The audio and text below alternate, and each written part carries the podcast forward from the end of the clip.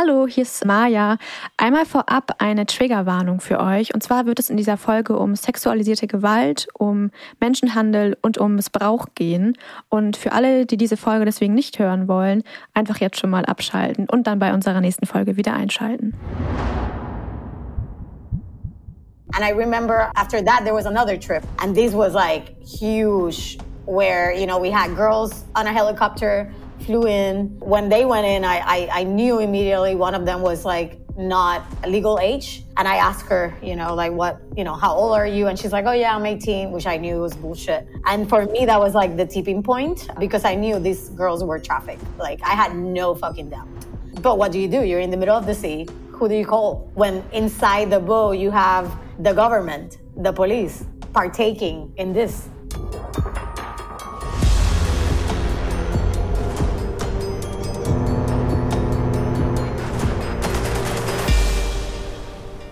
Hallo und herzlich willkommen zu einer neuen Folge Ocean Crime. Ich sitze hier gerade hinten in der Mitte von unserem Bus und hoffe, äh, das bringt ein besonders gutes Sounderlebnis für euch und äh, sehe Maja vor mir auf dem Bildschirm. Hallo Maja. Moin, moin.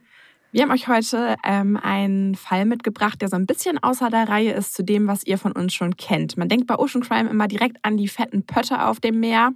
Und da kommt eine Branche immer relativ zu kurz und das ist die Yachting-Industrie. Und über die wollen wir heute sprechen und was da alles so auf dem Meer passiert. Und dazu gesprochen haben wir mit Marianne Sayera. Wir haben hier wieder eine englischsprachige Gästin für euch und in diesem Fall war das nämlich sehr, sehr schwer, überhaupt jemanden zu finden, der über dieses Thema spricht. Und wir wollen euch das aber nicht vorenthalten, weil das Thema einfach sehr, sehr wichtig ist. Und alles, was ihr also gleich auf Englisch hört, ähm, werden wir, Madeleine und ich, danach wieder für euch übersetzen, sodass ihr alle diesem Fall folgen könnt.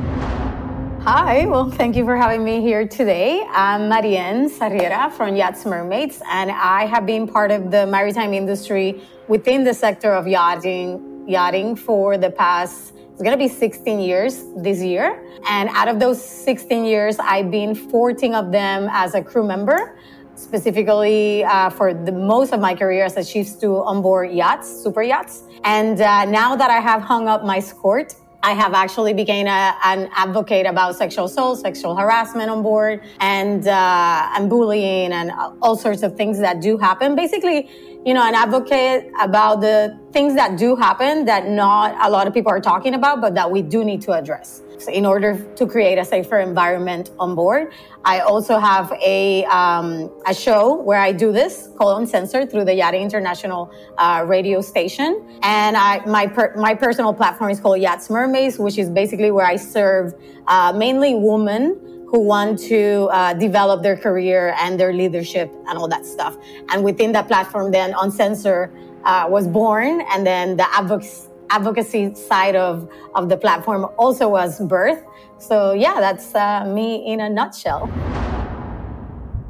Mit Marianne haben wir also eine Gästin, die super viel Erfahrung hat, ähm, was das Thema Yachten angeht und die Arbeit auf Yachten. Sie selber hat ähm, schon in allen Bereichen auf den Yachten selber gearbeitet und zuletzt auch in Führungspositionen. Und diesem Thema widmet sie sich mittlerweile auch mit ihrer eigenen ähm, Plattform Yachting Mermaids, wo sie Coachings anbietet für Leute, die eben an Bord arbeiten. Da geht es auch viel um eher feministische Themen. Und sie hat eine eigene Show für die Yachting International Radio Station, Uncensored heißt die, wo sie ähm, vor allem mit Betroffenen von ähm, sexualisierter Gewalt spricht, die dort ihre ähm, Geschichte teilen. Und deswegen haben wir sie hier auch als ja, Gästin, weil sie selber was zum Thema sexuelle Übergriffe auf Yachten erzählen kann und auch eine eigene Geschichte hat, die sie mit uns teilt. Ja, sie war sozusagen selber immer mittendrin und wie Maya eingehend schon gesagt hatte, es war nicht so einfach, Leute zu finden, die dort sprechen möchten und auch das Gefühl haben, sie dürfen. Warum das so ist, darauf gehen wir noch mal ein bisschen näher in ja, dem folgenden Podcast ein so ein bisschen die Frage erstmal, wir versuchen ja immer euch so ein Gefühl zu geben, wo wir uns bewegen, wie die, wie das Surrounding ist, wie man sich generell fühlt in der Situation. Und jetzt bewegen wir uns ja in der Yachtszene. Das heißt, das ist immer ganz was anderes als das, was wir vorher hatten. Und äh, was ist eigentlich eine Yacht? Gibt jetzt keine klare Definition, die sagt, das ist eine Yacht. Wir haben uns ja auf Versicherungsdienstleister berufen, äh, was die Aussage angeht. Ähm, viele machen das von dem Wert des Schiffes abhängig, einige von der Länge des Schiffes.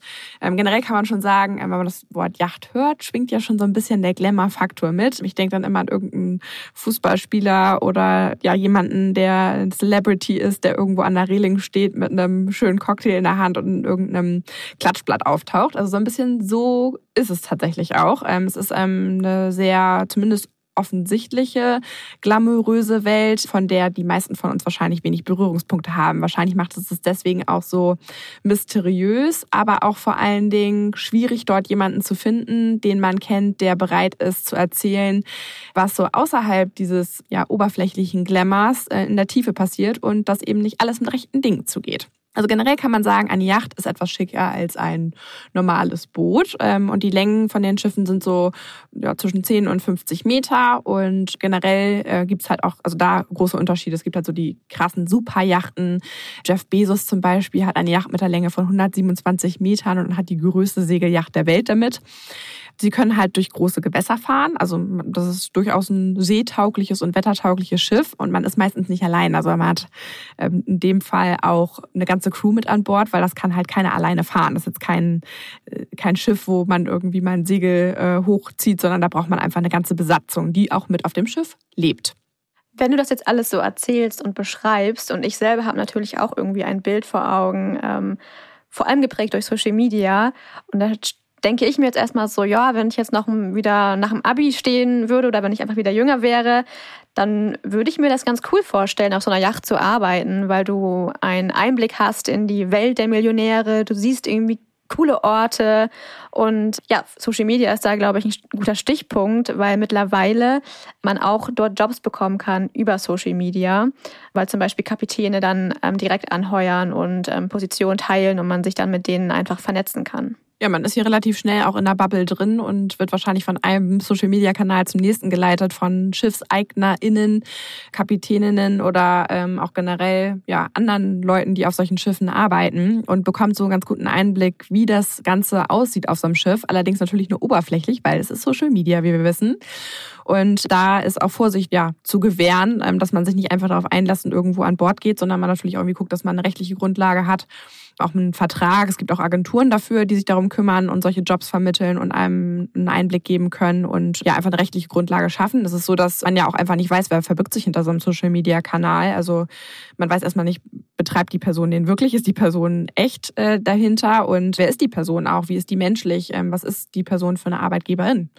Und ähm, dass das nicht immer alles glatt läuft, das kann man sich jetzt wahrscheinlich schon denken. Bei äh, Marianne selber gab es diesen ganzen Social Media Glamour noch gar nicht. Ähm, sie war 2006, hat sie von, war sie frisch von der Uni und äh, wollte mehr sehen. Sie wollte reisen, sie wollte sich ähm, weiterbilden, sie wollte verschiedene Kulturen kennenlernen und hat dann einen Australier kennengelernt, der eben auf einer Yacht gearbeitet hat. Und da dachte Marianne sich, cool. Das ist irgendwie eine Win-Win-Situation für mich. Ich komme hier raus, ich sehe super viel von der Welt, ich habe ein internationales Team und hat sich dann überlegt, das wird sie auch erstmal machen, auf einer Yacht arbeiten. Ja, sie hat die Crew getroffen, die auf einem Schiff gearbeitet hat, die ihr das Ganze schmackhaft gemacht hat und ähm, erzählt hat, was für Vorzüge das hat, was es ja definitiv auch hat.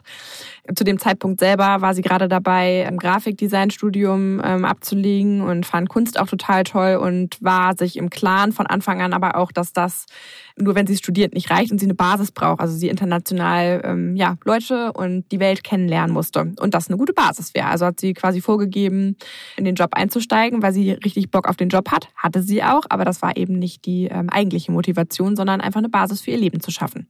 Marianne hat also damals nicht damit gerechnet, dass sie das noch weitermachen wird, also länger als ein Jahr. Aber so sind irgendwie die Jahre vergangen, wo sie immer mal wieder auf Yachten gearbeitet hat.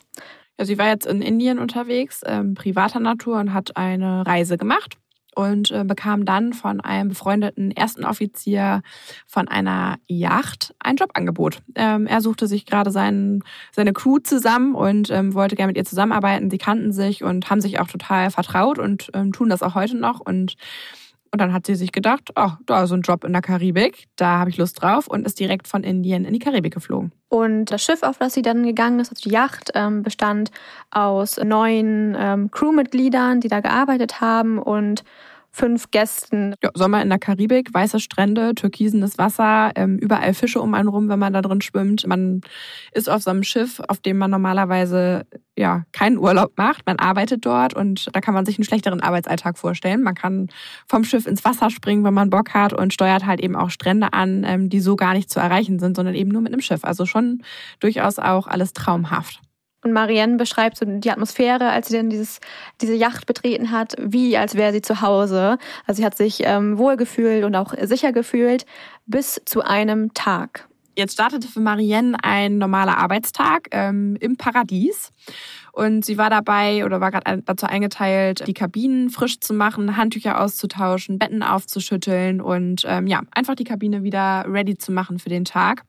Und war gerade in einer Kabine ähm, zugange, man braucht so ungefähr 20 Minuten dafür, hatte sie gesagt, bei der Größe, ähm, um euch ein Gefühl zu geben, wo wir uns bewegen, was für ein Schiff das ist. Ähm, es war eine Motorjacht, kein Segelboot und äh, zwischen 40 und 50 Metern groß. Es waren vier Crewkabinen an Bord. Und je nachdem, was für einen Status man hat, in welcher Position man arbeitet, wird die Kabine ein ganz kleines bisschen größer oder auch mal das Bett ein bisschen größer, in dem man schläft. Also nicht nur eine kleine Koje, sondern dann hat man irgendwann vielleicht auch ein Doppelbett. Ähm, aber generell sind die Kabinen für die Crew schon relativ klein und das ganze Schiff, in dem man sich bewegt, ist eigentlich dann für den Eigentümer dann da, so wie man sich das eben auch vorstellt. Wir haben verschiedene Decks und ich hatte sie auch gefragt, äh, in welchen Räumlichkeiten spielte das und sie meinte dann einfach nur, das ganze Schiff wurde benutzt. Also das, es gab nicht immer nur einen Raum, in dem man sich aufgehalten hat, sondern man hat sich einfach den ganzen Tag auf dem ganzen Schiff bewegt und aufgehalten.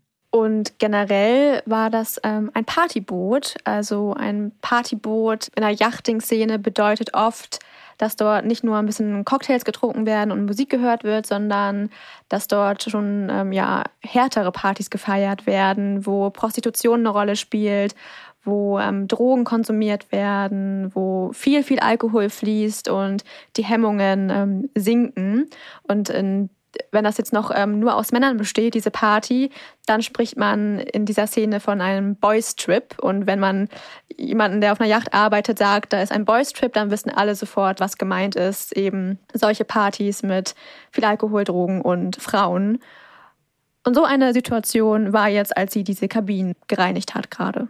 Ja, man kann es natürlich nicht verallgemeinern, das muss man vielleicht noch dazu sagen. Es gibt mit Sicherheit auch die eine oder andere Ausnahme, aber generell, ähm, sie hat ja sehr viele Jahre Erfahrung auf dieser Art von Schiffen gesammelt, ähm, sieht ein Boys Trip so aus.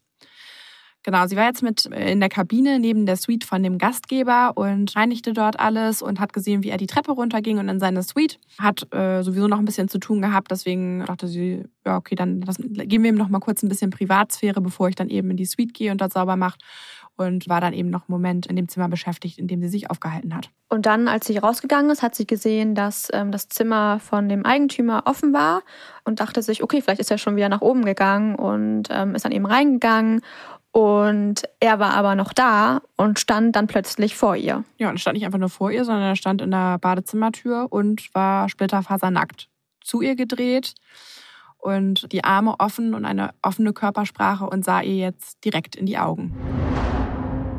And when I went by, um, he was standing across the the door on another door, which was the bathroom door, and he was literally completely naked with his um, penis, you know, saying hello, and uh, yeah, he was just like like open, like his chest was open, arms open, looking straight to my eyes, and I was just like, oh, okay, and I literally just like walk up and I went to the galley, which is the kitchen on a boat. And I had like, I was full with like all these towels and like bed sheets and all this. And I was in shock, to be honest. And I went up to the galley and I said to the crew, because for some reason there was a lot of the crew members on the, in the galley.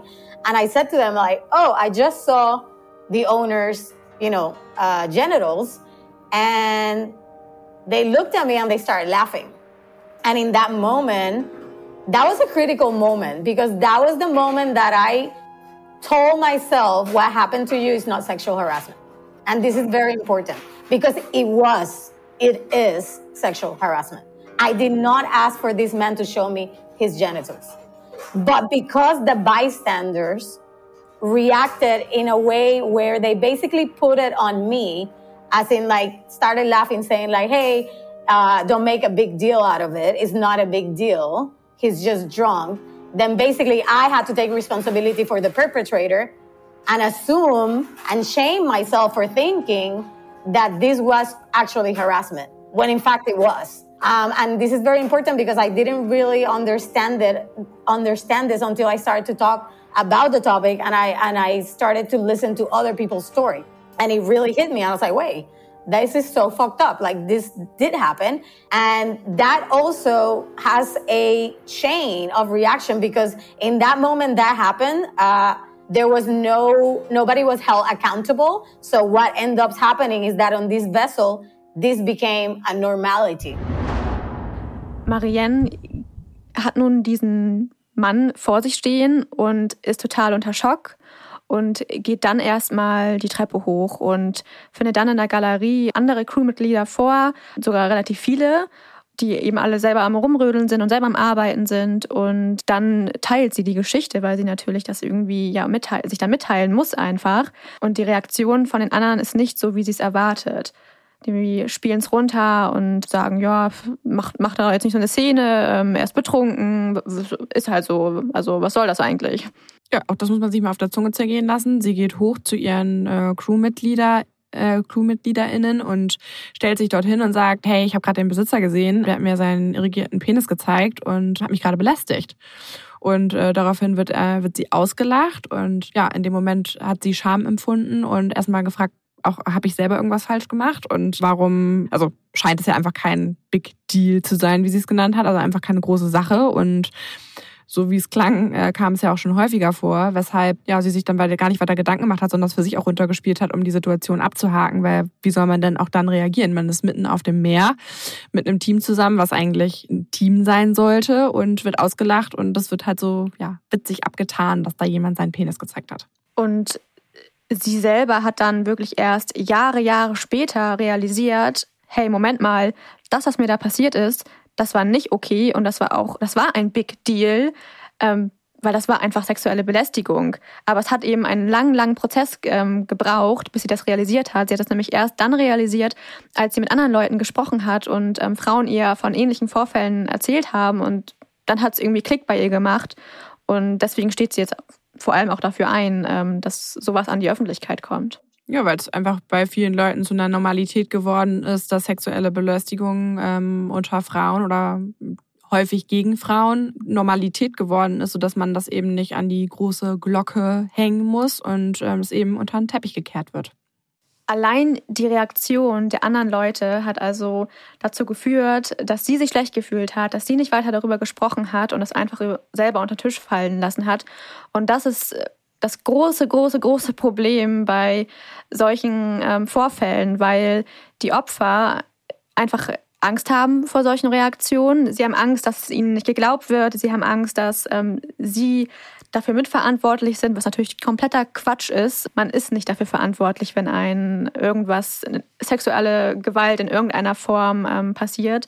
Da ist man, man ist nicht schuldig, aber das geht halt eben dann in den Opfern äh, Köpfen vor und auch in ihrem Kopf. Und das ist ja für mich ein klassischer Fall von so ein bisschen ähm, Opfer-Täter-Umkehr, dass auf einmal das Opfer denkt, ähm, man hätte dazu beigetragen. Ja, man muss sich dafür auch einsetzen und dafür stark machen und auch dieser Person Glauben schenken und oder zumindest die Situation überprüfen und auch der Person beistehen, weil Warum sollte sich irgendjemand, das ist ja immer wieder die Diskussion auch, mit sowas rühmen, schmücken oder wichtig machen wollen, mit so einer Situation, für die sich viele eben einfach auch schämen. Das ist halt, also es gibt keinen Grund, warum man damit laut werden sollte, um sich irgendwie besser dastehen zu lassen, weil es dann eben nicht besser dastehen lässt. Also es, ähm, wenn jemand solche Vorwürfe äußert, sollte man die immer ernst nehmen. Und das zeigt ja auch oder zeigen viele Beispiele, dass einige sagen, ja, sie hätte sich vielleicht nicht so anziehen sollen. Ähm, und das ist ja auch dann in den Köpfen verankert. Bin ich diejenige gewesen oder derjenige, aufgrund meines Verhaltens habe ich irgendwie Avancen gemacht? Bin ich irgendwie schuld daran, dass die Person dachte, sie muss mir ihren Penis zeigen ähm, oder Schlimmeres? Das, ja, das äh, braucht man gar nicht in Frage stellen, sondern sollte die Person immer ernst nehmen, wenn sowas geäußert wird.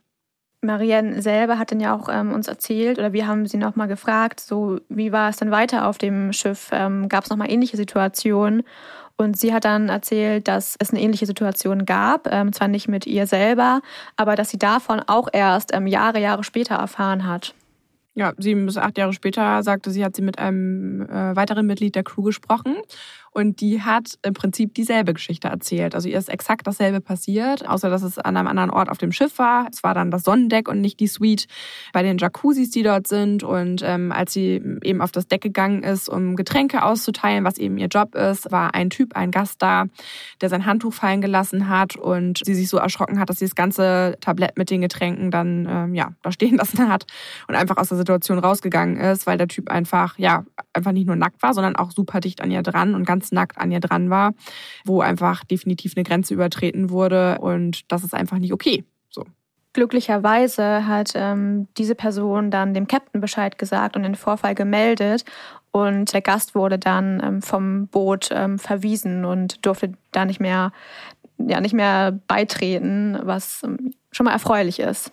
Ja, es ist halt nicht immer so einfach, aus so einer Situation dann rauszukommen, wenn man sich mitten auf dem Ozean befindet. Also wo bringt man dann so eine Person hin? Ne? Also erstmal braucht man einen Kapitän, der sich der Sache auch annimmt und dann auch für seine Crew, was ja auch seine Aufgabe ist, auch sorgt und darauf achtet, dass eben der Person oder den Personen nichts passiert und sie aus so einer Situation rausnimmt, weil man ja manchmal einfach Wochen auf dem offenen Meer mit dieser Person weiter zusammenarbeiten würde und die bedienen muss. Also muss man sich mal vorstellen, man muss da jeden Tag Frühstück aufdecken und ähm, die Leute bedienen, den Getränke bringen und ähm, weiß von so einer Situation, dass man auch immer wieder Angst haben muss, in ja, in so einen Moment wieder verwickelt zu werden oder vielleicht Schlimmeres. Also ich meine, ich kann mir vorstellen, dass man auch nicht besonders ruhig schläft, wenn äh, man weiß, irgendwie auf derselben Etage oder auch auf einer anderen Etage auf dem Schiff befindet sich jemand, der übergriffig geworden ist.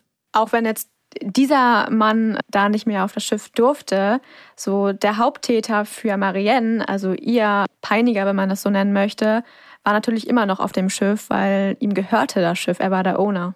Aber muss ich jetzt einmal in die Situation reinversetzen. Also der Besitzer hat jetzt ja quasi seinen Freund ausgeladen, der beschuldigt wurde, eine Mitarbeiterin sexuell belästigt zu haben und hat ja aber, wie wir jetzt aus dieser Geschichte wissen, Jahre zuvor auf jeden Fall Marianne belästigt. Aber das wird ja häufiger vorgekommen sein. Also es klingt ja alles nicht so, als ob das das erste Mal passiert ist und so wie wir es jetzt gehört haben, scheint das ja auch gang und gäbe zu sein. Das heißt, ich ähm, weiß jetzt nicht, wie diskret war der Kapitän in diesem Moment, aber also es wird ja irgendwie eine Diskussion gegeben haben, wenn ich jetzt weiß, okay, es ist mein Schiff. Ähm, ich selber habe irgendwie schon mal jemanden sexuell belästigt und komisch, das ist meiner Situation zu beschreiben. Aber ich habe jetzt einen Freund an Bord, der ein Crewmitglied ähm, sexuell belästigt hat und dem muss ich jetzt quasi sagen, okay, du verlässt jetzt das Schiff und äh, gehst jetzt runter und ähm, dann will man ja auch wissen, wer hat das dann gesagt und man wohnt ja weiter mit denen auf einem Schiff. Also es ist eine super unangenehme Situation. Marianne hat auf dieser Yacht insgesamt für vier Jahre immer mal wieder gearbeitet. Jetzt fragen sich vielleicht einige von euch, okay, ähm, wenn da immer so wilde Partys war und unangenehme Situationen waren, wieso hat sie denn da so viel und lange gearbeitet? Oft war es so, dass die Frau vor Ort war, also die Besitzerin von dem Schiff auch, also ähm, die Frau von dem Besitzer, die Besitzerin. Da merkt man schon mal, dass es ein Thema ist, was definitiv noch mehr etabliert werden muss, dass es nicht unbedingt der Eigentümer mit seiner Frau ist, sondern die beiden vielleicht EigentümerInnen sind von dem Schiff. Ja, da merkt man, dass es noch so etabliert ist. Mann. Ja. Wir wissen es nicht, wen jetzt da das, äh, die Yacht gehörte, ist auch nicht so wichtig für die Geschichte. Auf jeden Fall, ähm, ja, dann ging es dort sehr familienfreundlich zu. Dann wurde da auch nicht ähm, Alkohol getrunken. Dann war es einfach eine sehr angenehme Atmosphäre, um dort zu arbeiten. Ja, ganz interessant, ne? wenn die Frau da ist, gibt es nicht mal Schnaps und äh, kaum sind die Mäuse aus dem Mäuse kann man das jetzt auch nicht sagen. Kaum ist die Familie von Bord, ja, dreht der Mann komplett durch und zeigt dann wahrscheinlich auch zu Hause nicht sein wahres Gesicht und vielleicht weiß auch die Familie nicht, was da sonst so getrieben wird. Davon gehe ich jetzt mal ganz stark aus. Und was da sonst noch getrieben wurde, getrieben ist ähm, leider ein richtiges Wort.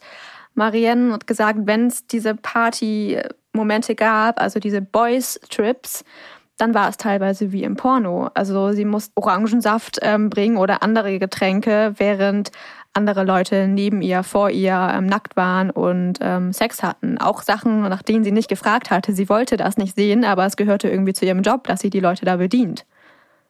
Ja, also sie hat ihren Job erfüllt und äh, muss Leute bedienen. Und generell kann man jetzt erstmal sagen, okay, das ist sein Schiff, der ist äh, superreich und möchte da Spaß haben und wenn er da nackt rumläuft, ist das halt sein eigenes Ding. Nein, also erstmal, wenn da Leute bedienen, dann, also man könnte natürlich sagen, okay, vorher, wenn man auf so eine Yacht geht, könnte man sagen, okay, ähm, liebe Crew, vielleicht laufen wir da nackt rum, ist das okay für euch? Das wäre dann eine andere Sache, aber wenn man morgens den Orangensaft und die Eier serviert ähm, und da ähm, sind Leute komplett nackt und haben die Finger ineinander, das hat sie so gesagt, ähm, das war keine Seltenheit und das irgendwie morgens zu einer Uhrzeit, wo man auch denkt, also auch überhaupt nicht damit rechnet.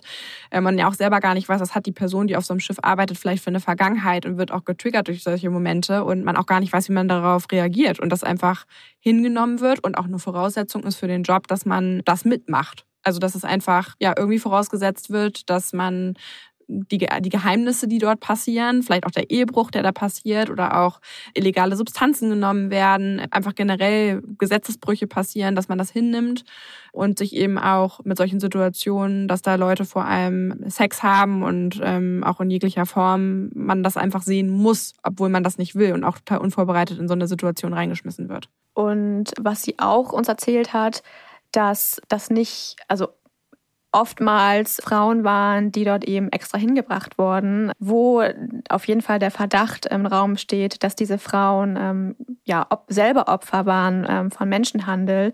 Und ähm, da haben wir nochmal einen sehr krassen O-Ton für euch, was sie uns da erzählt hat. And uh, and this was like huge, where you know we had girls on a helicopter flew in when they went in, I, I, I knew immediately one of them was like not a legal age. And I asked her, you know, like, what, you know, how old are you? And she's like, oh, yeah, I'm 18, which I knew was bullshit. And for me, that was like the tipping point because I knew these girls were trafficked. Like, I had no fucking doubt. But what do you do? You're in the middle of the sea. Like, who do you call? When inside the boat, you have the government, the police partaking in this. So you kind of like, you feel stranded in a way. And then, you know, you're getting calls on the radio. Hey, bring me this girl, that girl, make sure they're naked, blah, blah, blah. You know, shit like that. Um, so after this trip, I decided not to go back to the boat because that's where I said, okay, I have taken enough. I don't really believe, I don't stand up for any of this shit. But it was the waking point of seeing somebody not of legal age that really hit me hard because I was like, this is, you know, I knew that it was sexual trafficking. You know what I mean? I knew that. But where I was, specifically on the part of the earth where I was, I knew this. There was no doubt that this is what was happening because he's very known for it. So, and, you know, and looking back, the first vessel that I was in, not on the vessel that I was in, but on, a, on another one nearby, I saw this. You know, I saw when they brought them in fresh out of South America. And, you know, I met the pimp and like all this stuff. So it just really like just brought me back to the same time. And I was like, I have no doubt this is what's happening. And I decided that's not what I want to be part of, you know? I may not have the ability to stop it, but I definitely don't need to partake on it, you know? Ich finde das so, so, so heftig, was sie uns da erzählt hat. Ich kann das irgendwie immer noch gar nicht so richtig glauben. Also wir fangen mal äh, von vorne an. Ähm, es wurden, es, ein Helikopter ist auf dieses, auf diese Yacht geflogen und hat, ähm, hatte Mädchen im Gepäck und Mädchen, Frauen und die sind dann da auf diese Yacht gekommen, um die Männer zu bespaßen. Und dann war da ein Mädchen bei, was definitiv minderjährig war. Ich finde ich es äh, richtig gruselig. Da kriege ich richtig Gänsehaut, wenn ich das auch nochmal jetzt so ausspreche. Ja, sie hat gesehen, ähm, dass da äh, neue Frauen und Mädels eingeflogen wurden auf das Helikopterdeck und ähm, hat gesehen, dass eine sehr jung aussah und hat sie gefragt, wie alt sie ist und antwortete ihr, dass sie 18 ist und sie wusste einfach sofort, dass das ähm, nicht stimmt. Also dass sie war eindeutig nicht 18 und das war für sie so der ja, der Punkt, an dem sie wusste, dass hier Menschenhandel stattfindet. Also das waren nicht einfach Escorts, die ähm, gebucht wurden und dafür da waren, den Boys Trip zu untermalen, sondern hier wurden direkt aus Südamerika mit dem Helikopter auf das Schiff Leute geflogen, Kinder geflogen, die ja da waren, um die Männergesellschaft ja sexuell zu befriedigen. Ja, sch schrecklich. Und dann was der Moment, wo sie es realisiert hat, stellt sich natürlich die Frage, oder hat sie sich die Frage gestellt, so, was mache ich jetzt? Und man ist mitten im, im Nowhere, man ist rundherum ist nur Meer und man, man kann gar nichts richtig machen, weil die Männer, die auf der, diesem, dieser Yacht sind, das sind Männer aus der Regierung, das sind Leute, die haben hohe Positionen, auch in der Polizei meinetwegen, das sind Entscheidungsträger du kannst da also nichts machen. Sie, sie war komplett machtlos und hat dann für sich entschieden, okay, ich kann an dieser ganzen Maschinerie, an der Situation an sich nichts ändern, aber ich kann für mich entscheiden, dass ich davon kein Teil mehr sein möchte und nicht mehr auf solche Partyboote gehen möchte, um dort zu arbeiten. Ja, sie hat also wortwörtlich gesagt, was machst du denn, wenn die Polizei unten bei dir auf dem Schiff sitzt? Wen rufst du denn dann an? Weil die würdest du ja eigentlich anrufen, wenn du in so einer Situation wärst. Also harter Tobak, der hier passiert und der anscheinend gang und gäbe ist. Man kann Gesetze umgehen, indem man Leute direkt einfliegt und keine Grenzen passieren muss, bucht sich einen Kapitän, der dazu angehalten wird, Menschen unter falschen Vorsätzen oder Voraussetzungen von dem, was sie wissen, auf so ein Schiff zu holen. Ja, macht äh, sprachlos.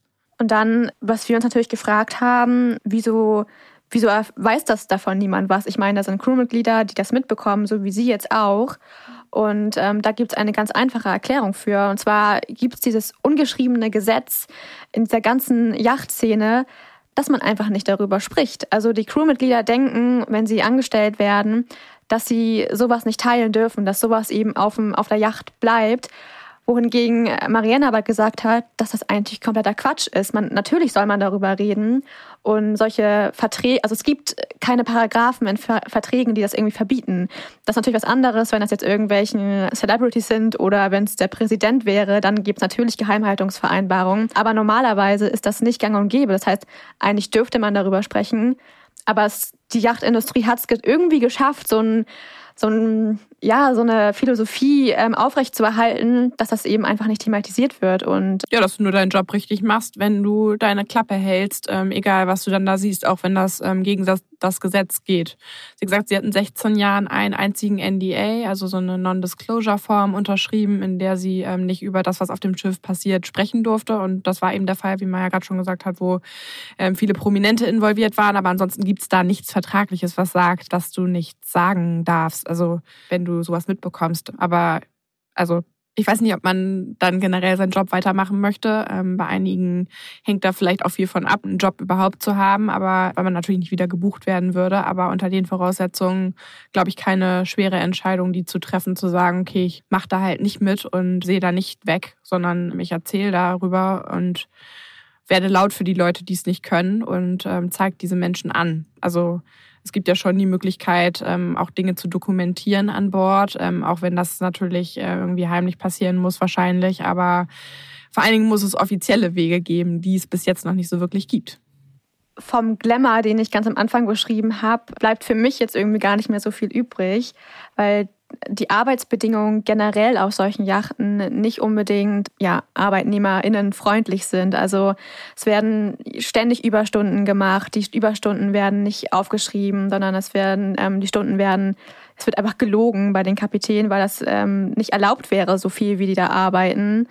Es gibt natürlich dann schon eine Gesetzgebung, wie viele Stunden man arbeiten darf, wie in einem normalen Arbeitsverhältnis auch. Und da man aber eben ja immer präsent ist an so einem Board und vor allen Dingen, wenn es um so viel Geld geht und ja einfach tagtäglich und auch nachts dort gefeiert wird, wo man als Angestellte oder Angestellter dann natürlich auch irgendwie bedienen muss, immer available ist, also immer irgendwie abrufbereit da sein muss, werden die Stunden halt schnell übertreten. Und man hat keinen wirklichen Rückzugsort, man hat sehr kleine Kabinen, in denen man eben nicht mehr stehen kann und sich privat auch gar nicht zurückziehen kann, das über Wochen und dann unter solchen Voraussetzungen, wie wir es gerade gelernt haben, wo man erstmal so denkt, so, oh mein Gott, wo bin ich hier eigentlich drin gelandet? Und ähm, das eben dann nicht nur eine körperliche Belastung, sondern eben auch eine psychische ist. Und das aber eben abgetan wird, so von wegen, ja, ja, du hast jetzt hier so einen geilen Job, fährst hier in der Karibik rum, also halt mal deinen Mund, sonst kriegst du den Job nicht mehr so ungefähr.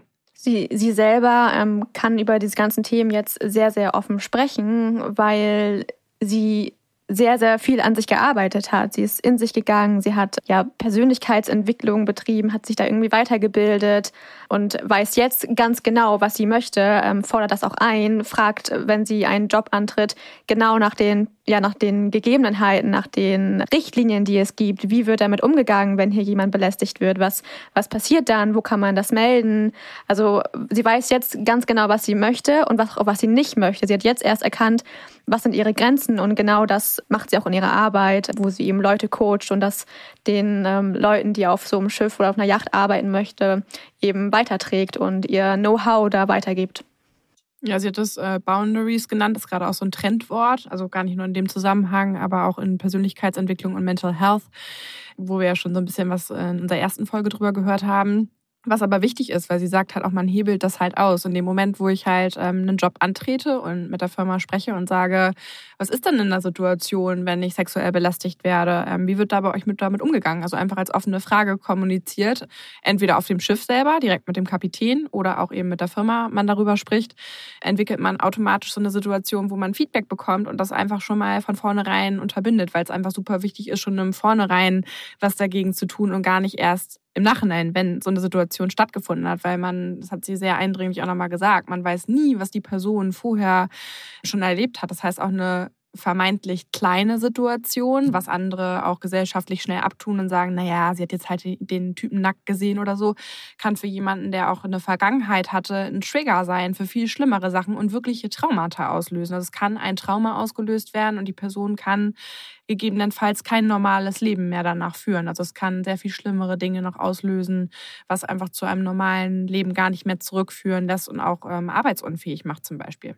Jetzt hast du ja schon so ein bisschen was vom Call to Action vorweggenommen. Ich möchte noch einmal auf eine Studie eingehen. Und zwar haben wir natürlich auch dazu recherchiert, ähm, zu dem Thema allgemein und mussten erstmal feststellen, dass man nicht viel findet. Warum? Das haben wir jetzt ja schon äh, thematisiert, weil eben niemand so wirklich darüber spricht. Diese eine Studie, die wir dann aber gefunden haben, die ist von 2018 und wurde von der Professional Yachting Association durchgeführt, von Carrie Secret. Und äh, sie hat ähm, 870 Leute befragt, darunter ähm, Kapitäninnen, ähm, ehemalige Crewmitglieder und ähm, hat eben Fragen gestellt zu dem Thema ähm, ja, sexuelle Übergriffe.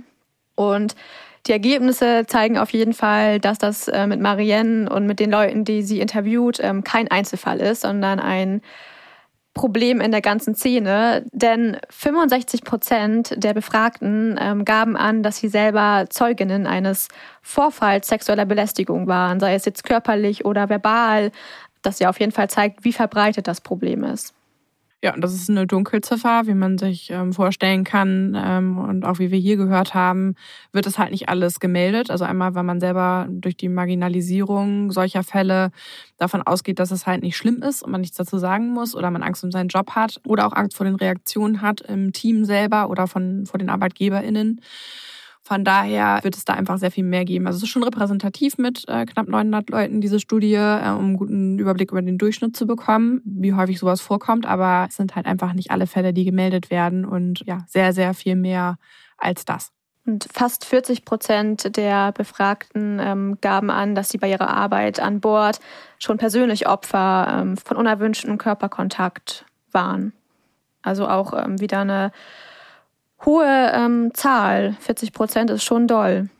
Fast die Hälfte der Leute, ähm, die sich anscheinend auf so ein Schiff begibt, das sind jetzt ja, ist jetzt ja Crew oder Personal, was an Bord ist, wird dann anscheinend belästigt. Also ein riesengroßes Thema, was uns auch zu unserem Call to Action führt, weil da einfach viel passieren muss und noch viel zu wenig getan wird. Also was kann von einem selber gemacht werden und was ist wichtig, was in der Yachtindustrie sich ändern muss.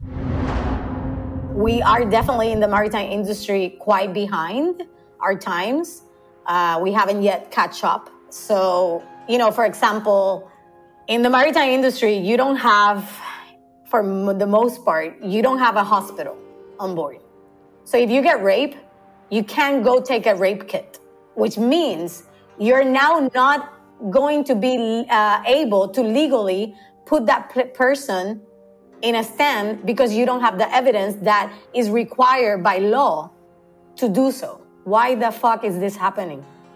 Why are we not looking at other options? Because if I'm not able because of the job to go to a hospital because I'm at sea, then the insurance company, the medical company, they need to have a, a type of rape kit which by the way, it already exists. is it's, you know, you can have it in universities, it's happening. And this is one of the things like I've been talking to one of the companies of how we can bring this on board.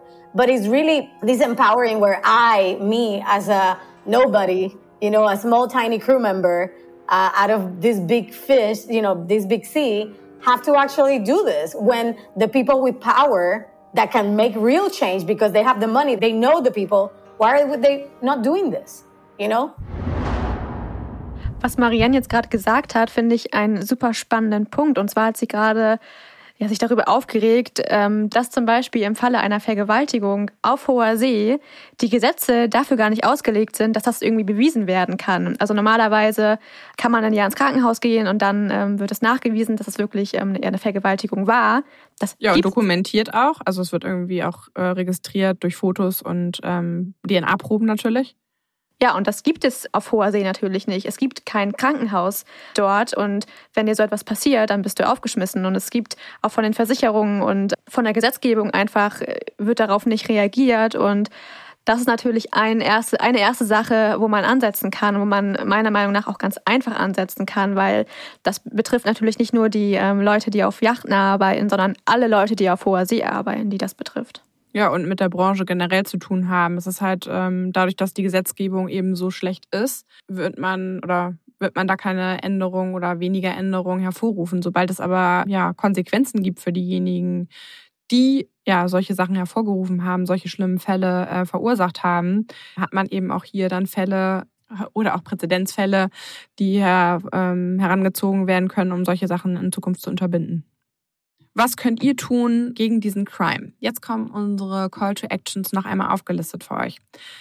Werdet in eurem Unternehmen laut, ähm, wenn ihr in irgendeiner Form was mit dieser Szene zu tun habt oder auch generell das ähm, Thema ähm, sexuelle äh, Belästigung ein Thema sein kann und das wird ziemlich sicher. Gründet Teams intern, falls so etwas bei euch noch nicht vorhanden ist und findet passende Lösungen dafür, was man machen kann, wenn sowas passiert. Also wie wird damit umgegangen? Oder du hast selber eine Firma, die damit zu tun haben könnte, dann sei ein fortschrittlicher Arbeitgeber und rufe intern dazu auf, Team zu gründen, äh, in dem sich MitarbeiterInnen zusammentun können und Lösungen finden. Wir haben bei uns die Erfahrung gemacht bei Bracenet, dass das ähm, super gerne angenommen wird und die Leute, die sich freiwillig dazu melden, sehr engagiert sind und sich gerne dafür einsetzen und das auch als sehr positiv empfinden und das auch als Werbung für die Firma benutzt werden kann. Und das Wichtigste, wie ich finde, ist, zeigt Solidarität mit Opfern. Nehmt die Geschichten ernst, hört zu, ähm, macht keine Vorwürfe, lacht diese Person nicht aus, zeigt einfach Solidarität. Ja, und unterstützt äh, Mariens Arbeit, indem ihr ihr folgt auf den Social Media Kanälen, ihre Arbeit teilt, ähm, darüber sprecht. Oder wenn ihr selber auf Yachting-Urlaub fahrt, muss auch nicht unbedingt eine Yacht sein, aber ich ähm, kenne durchaus einige, die mal im Sommerurlaub ähm, in Kroatien zum Beispiel auf so Shared-Booten unterwegs sind. Sprecht diese Themen beim Veranstalter an oder auch bei eurer Crew, macht es zum Thema und werdet laut. Und zu guter Letzt teilt diesen Podcast, damit mehr Leute von dieser Problematik hören und ja, damit wir gemeinsam etwas bewirken können und mehr Leute sprechen und das ganze Thema an, auf die Agenda der Öffentlichkeit kommt. Und jetzt ganz schnell, kurz und knackig eure gute Tat für jetzt sofort. Einfach kurz aus der Folge zurückgehen, in den Ocean Crime Podcast bei Spotify und mit dem Finger auf die fünf Sterne klicken. Geht super schnell und damit habt ihr uns schon sehr geholfen, laut zu werden. Also vielen Dank und bis zum nächsten Mal. Tschüss. Tschüss.